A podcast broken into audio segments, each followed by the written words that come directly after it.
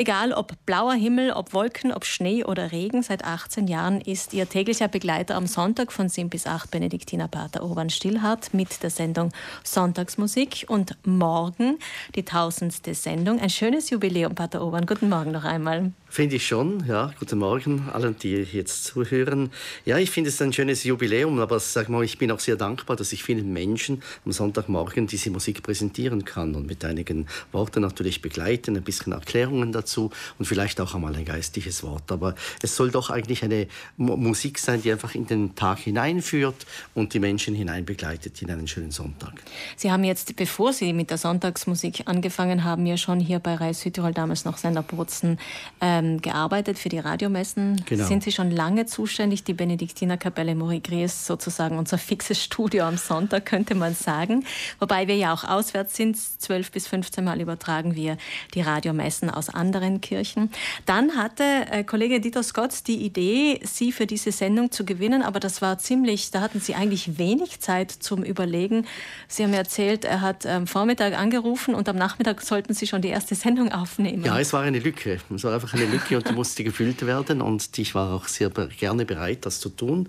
Habe natürlich immer ein bisschen gedacht, eine solche Sendung würde mir Freude machen. Habe dann gedacht, das verschiebe ich dann vielleicht auf, die auf jene Zeit, wo ich mehr Zeit habe. Aber dann kam das Angebot und dann habe ich natürlich sofort zugegriffen und ich habe schnell eigentlich einen Titel gehabt, eben diese Sonntagsmusik und das geht eigentlich zurück auf einen Kollegen, der ein wunderbares Stück gespielt hat von Peter Eben. Peter Eben ist ein Komponist des 20. Jahrhunderts aus Prag. Ich habe ihn später später mal kennengelernt. Er konnte fantastisch Deutsch und wir haben uns sehr gut unterhalten. Ein sehr spiritueller Typ. Und der hat eine Musik geschrieben für Orgel, die heißt Sonntagsmusik. Und mhm. da, dann dachte ich, das ist genau mein Titel, den ich haben möchte. Habe dann aber noch einen Untertitel gemacht, Musik für Geist und Seele. Äh, was will das heißen? Ähm, ich meine, die Musik, die ich spiele, hat ja meistens einen Text. Also zu 90 Prozent, weit über 90 Prozent einen Text. Und dieser Text sollte natürlich auf das Fest oder auf den Sonntag abgestimmt sein. Also das heißt, ich vermittle Inhalte auf der einen Seite und auf der anderen Seite muss der Inhalt immer mit der Emotionalität verbunden sein. Darum also Musik für Geist und Seele. Mhm. Schön ist, dass seit dem 7. Juli 2002 in dieser Sendung eigentlich sehr wenig Wiederholungen auch waren. Ja, ich habe, ich habe natürlich, es, es gibt eine Sache, die ich äh, unbedingt erwähnen möchte. Immer wenn ich unterwegs bin, sagen sie, wo hast denn du die Musik her? Die Musik habe ich tatsächlich, die CDs, die habe ich alle selber. Und zwar in den letzten 20 Jahren ist unglaublich viel auf dem Markt erschienen. Das hat mehrere Hintergründe, zum Teil, weil Archive aufgegangen sind, zum Teil, weil es heute einfach auch sehr leicht ist, Musik zu spartieren, das heißt abzuschreiben. Es gibt heute fantastische Musik, auch aus dem Tiroler Raum.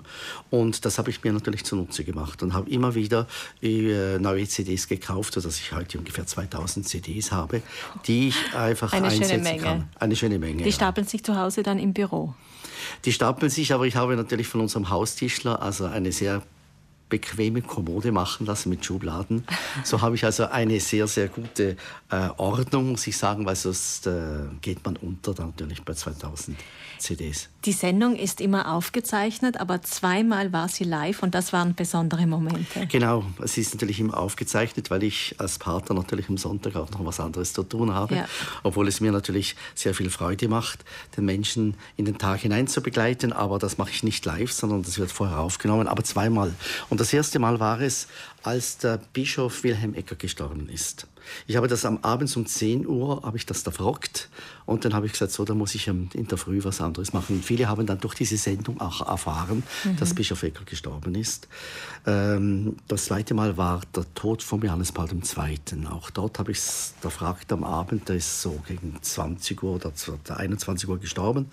Und dann habe ich auch gedacht, da muss ich jetzt aktuell reagieren bei geistlicher Musik und habe dann auch ein bisschen aus seinem Leben, vor allem aus der letzten Zeit, wie er erzählt und das dann noch mit Musik verbunden. Es gibt ja eine unglaubliche Summe mit Musik, äh, Requiems, also Musik, die den Tod besingen. Vor allem die evangelische Liturgie bzw. die evangelische Musikwelt, äh, wie Johann Sebastian Bach und wie sie alle heißen, Gottfried August Homilius und so weiter, Johann Kuhnau, die haben sehr viel geschrieben äh, in diese Richtung, die, die, die, man, die man dann ganz gut einsetzen konnte. Pater Urban, Musik ist Ihnen ein Herzensanliegen. Sie gelten ja auch als Experte in der Kirchenmusik. Es ist aber nicht nur theoretisches Wissen. Alle, die Sie kennen, wissen das. Sie sind selbst ein ausgezeichneter Organist. Sie singen auch gerne. Sie haben Chöre Chöre geleitet, waren im Vorstand vom Verband der Kirchenchöre.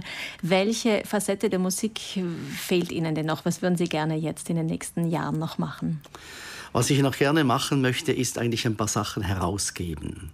Weil wir haben ein doch ganz schönes Archiv bei uns im Kloster Morigries und ich habe ein paar Sachen selber schon bearbeitet, beispielsweise eine Rheinberger Messe.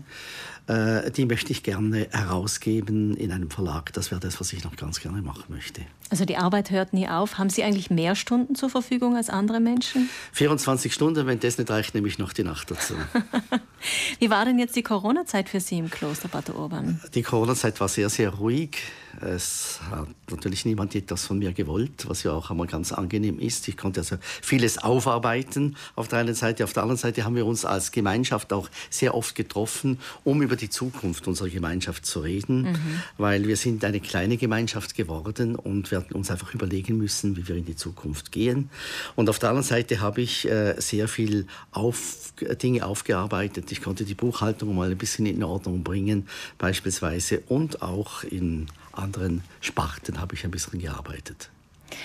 Zum Jubiläum haben wir Pater Obern Stillhardt eingeladen, morgen die tausendste Sendung Sonntagsmusik von 7 bis 8. Was gibt es denn morgen zu hören bei diesem Jubiläum? Ja, morgen haben wir ja von Leichnam. Ich habe zwar dieses Thema nicht sehr stark äh, ausgeprägt durch äh, Stücke, also ich habe es nicht sehr belegt, aber ich versuche immer aus verschiedenen Zeitepochen etwas zu bringen. Also morgen kommt einmal äh, Bernhard Beckiel, das ist ein polnischer Komponist, Anfangs des 17. Jahrhunderts, dann Georg Philipp Telemann, ein barocker Komponist, dann habe ich zweimal Wolfgang Amadeus Mozart.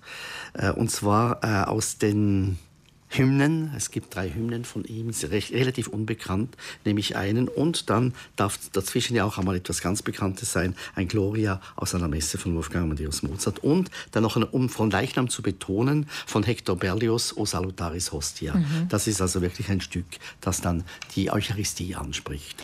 Morgen die tausendste Sendung Sonntagsmusik. Und wie geht es dann weiter? Das ist jetzt hoffentlich kein Abschiedsinterview, Pater Urban. Also es würde mich freuen, wenn es weitergeht, natürlich. Ich also denke schon, oder? Ja, ich habe auf jeden Fall den Juli schon aufgenommen. und ich denke, dass er dann auch gesendet wird. Also ich bemühe mich natürlich immer hinzuschreiben, wann ich was gesendet habe, sodass ich mich also nicht wiederhole. Und muss ich sagen, das locker 1000 Sendungen wären noch möglich. Ja, fein. Wir freuen uns auf die nächsten 1000. Vielen Dank, Bad Obernstill, dass Sie heute bei uns waren. Dankeschön.